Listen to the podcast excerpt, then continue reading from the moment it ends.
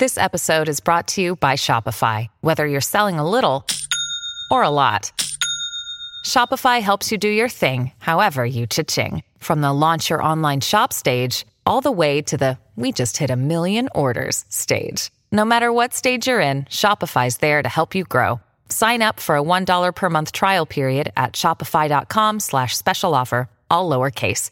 That's shopify.com slash special offer.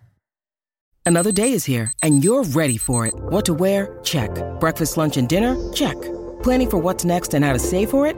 That's where Bank of America can help. For your financial to-dos, Bank of America has experts ready to help get you closer to your goals. Get started at one of our local financial centers or 24-7 in our mobile banking app. Find a location near you at bankofamerica.com slash talk to us. What would you like the power to do? Mobile banking requires downloading the app and is only available for select devices. Message and data rates may apply. Bank of America and a member FDIC.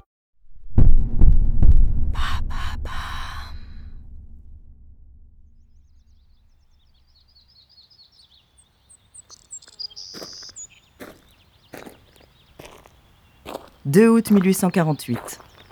Le soleil se lève sur la ville de Paris. En ce petit matin d'été, le gardien du cimetière du Montparnasse fait sa ronde habituelle pour ouvrir les portes aux promeneurs endeuillés. Il s'emmitoufle dans son par-dessus et parcourt les allées caillouteuses de la nécropole. Il aime la compagnie des morts, le silence respectueux et l'étrange sérénité qui se dégage tout autour certains mausolées s'élèvent magistralement du sol comme des cathédrales miniatures. Mais la plupart des tombes sont fleuries, simples et sans prétention. Et il s'amuse à deviner les nouveaux arrivants au labour de la terre, encore fraîchement retournés. Tout est calme et paisible. Mais au détour d'un chemin, le gardien voit une masse sombre au loin, comme une silhouette allongée et immobile. Il s'approche prudemment très loin d'imaginer la découverte morbide et terriblement malsaine qu'il est sur le point de faire.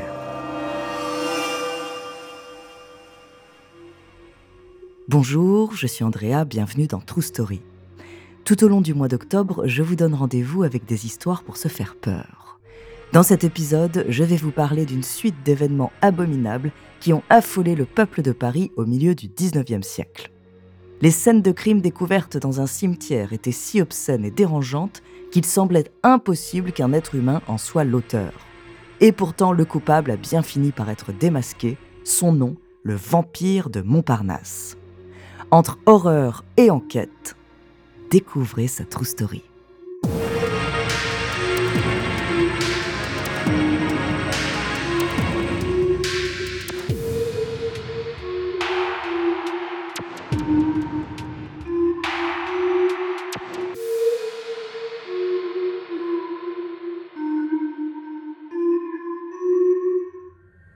Attention, dans cet épisode, nous allons parler de scènes violentes qui pourraient heurter la sensibilité des plus jeunes.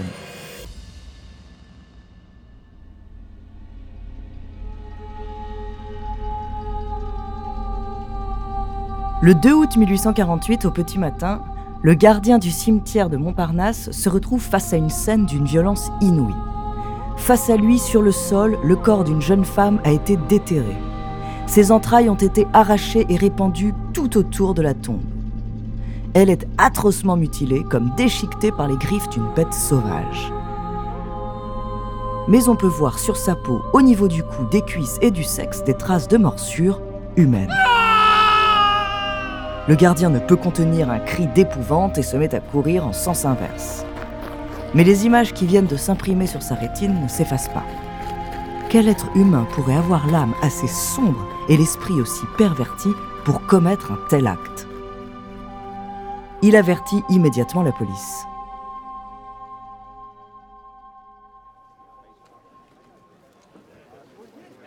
Les heures qui suivent, la scène est passée au peigne fin, mais les enquêteurs ne trouvent rien pour identifier le coupable.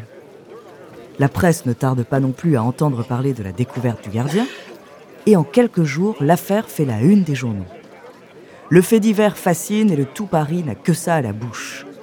Des places de marché au salon mondain, le peuple et les bourgeois élaborent mille et une théories sur le cimetière de Montparnasse et son visiteur nocturne. On se chuchote même à l'oreille qu'il s'agirait d'un démon ou du diable en personne. Mais les rumeurs naissent aussi vite qu'elles s'éteignent, et à la fin de l'été, tout le monde a oublié le sordide événement.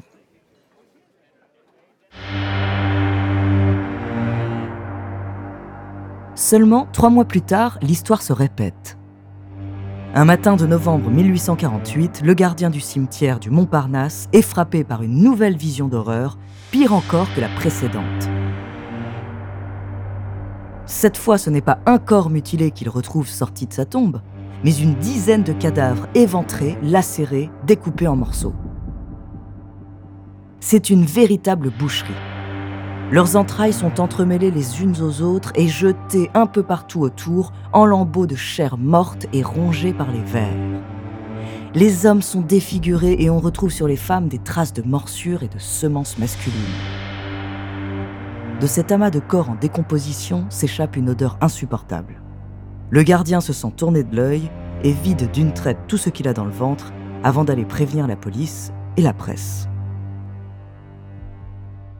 Cette deuxième découverte fait encore plus de bruit que la précédente. Les Parisiens sont affolés. Une créature des enfers rôde la nuit dans la capitale. Les gens sont persuadés que, vu la cruauté des actes, il ne peut pas s'agir d'un simple être humain. Les visites nocturnes, les cadavres et surtout les morsures, tous les éléments pointent vers une seule et même conclusion, le cimetière du Montparnasse est habité par un vampire.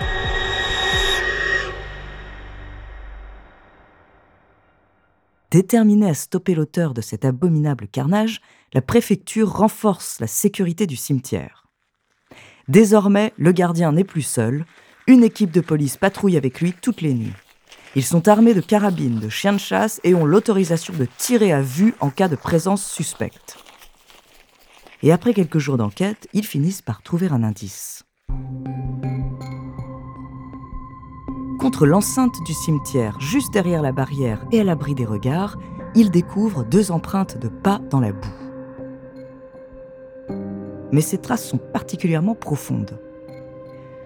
Soit le coupable est bel et bien un vampire et pèse trois fois le poids d'un être humain ordinaire, soit il est assez agile pour escalader et sauter du haut de la palissade en se réceptionnant à cet endroit précis. Il n'en faut pas plus à la police pour imaginer un piège ingénieux et mortel.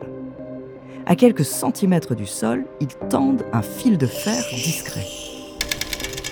Et ce fil, ils le relient à la gâchette d'un fusil accroché au mur d'enceinte. Quand le vampire marchera sur le fil, le mécanisme se déclenchera et une salve de balles s'abattra sur lui en moins d'une seconde. Chaque soir, les gardes du cimetière sont sur le qui-vive mais les mois passent et le piège ne s'active toujours pas.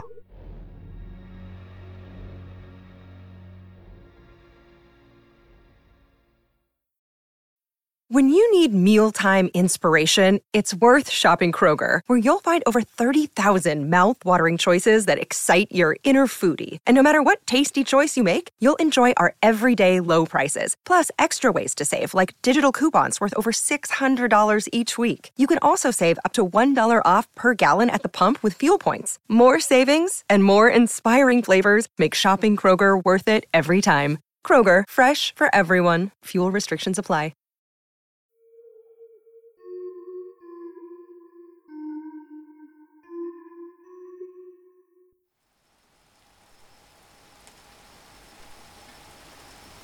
Dans les allées sombres du cimetière du Montparnasse, la nuit du 15 mars 1849, le gardien et les agents de police font les 100 pas. Il pleut et une brume épaisse couvre leur champ de vision. Ils s'orientent à la lanterne et au bruit des bottes de leurs confrères dans les flaques alentours. L'atmosphère est lugubre. Et l'odeur des fleurs trempées sur les tombes agite les chiens qui reniflent frénétiquement. Soudain, Une rafale de balles retentit dans la nuit. Aucun doute, le vampire est de retour et le piège s'est refermé sur lui. Les chiens sont lâchés et se ruent vers la détonation en aboyant. Tout le monde accourt, pressé d'enfin découvrir l'identité du coupable. Mais en arrivant sur place, personne. Seulement quelques traces de sang au sol et un mystérieux morceau de tissu rouge.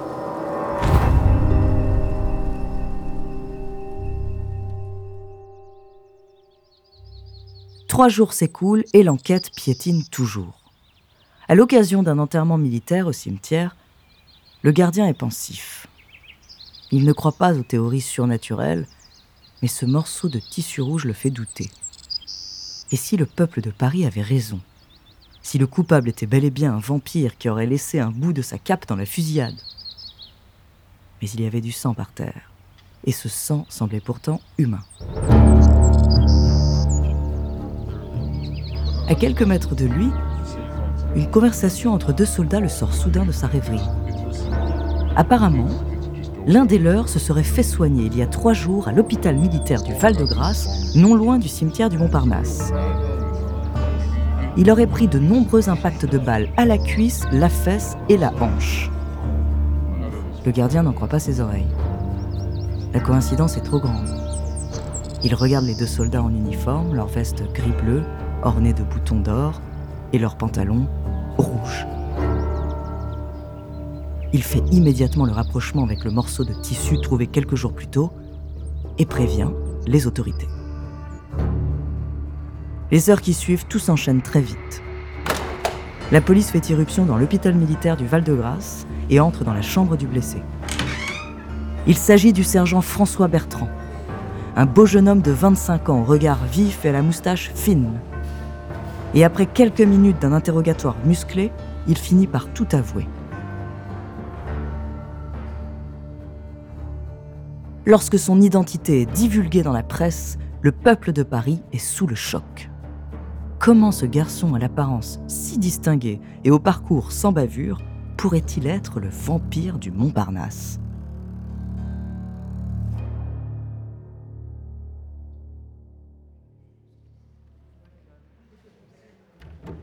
Mais durant son procès, on apprend que le monstre au visage d'ange a en réalité ces penchants-là depuis bien des années.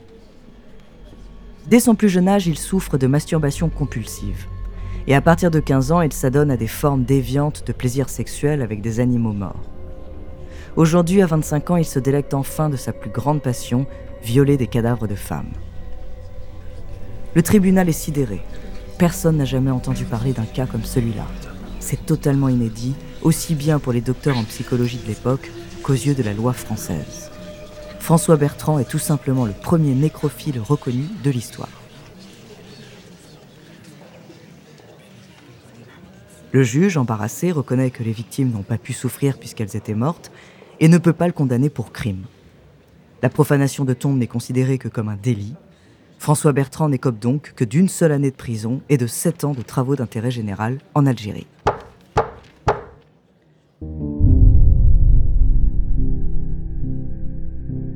À sa sortie en 1856, le sergent déménage au Havre, il se marie et vit de petits métiers comme facteur, commis ou encore gardien de phare. Ses pulsions macabres sont de l'histoire ancienne, du moins c'est ce qu'il affirme. Car dix ans plus tard, dans un cimetière du Havre, on retrouve deux corps arrachés de terre et mutilés exactement comme ceux du cimetière du Montparnasse. On n'a cependant jamais pu prouver avec certitude que François Bertrand était de nouveau le coupable, il meurt en 1878 à l'âge de 54 ans. L'étrange cas du sergent nécrophile a fait couler beaucoup d'encre en matière de psychiatrie et de perversion sexuelle. Et le plus célèbre vampire français a inspiré plusieurs écrivains, parmi lesquels Guy de Maupassant, qui l'évoque dans certaines de ses nouvelles fantastiques comme La chevelure ou encore La tombe. Merci d'avoir écouté cet épisode de True Story. À l'occasion d'Halloween, octobre sera un mois spécial horreur, alors la semaine prochaine, je vous parlerai du tout premier tueur en série de l'histoire des États-Unis, ayant construit un véritable hôtel de la mort. En attendant, si cet épisode vous a plu, n'hésitez pas à laisser des commentaires et des étoiles sur vos applis de podcast préférés.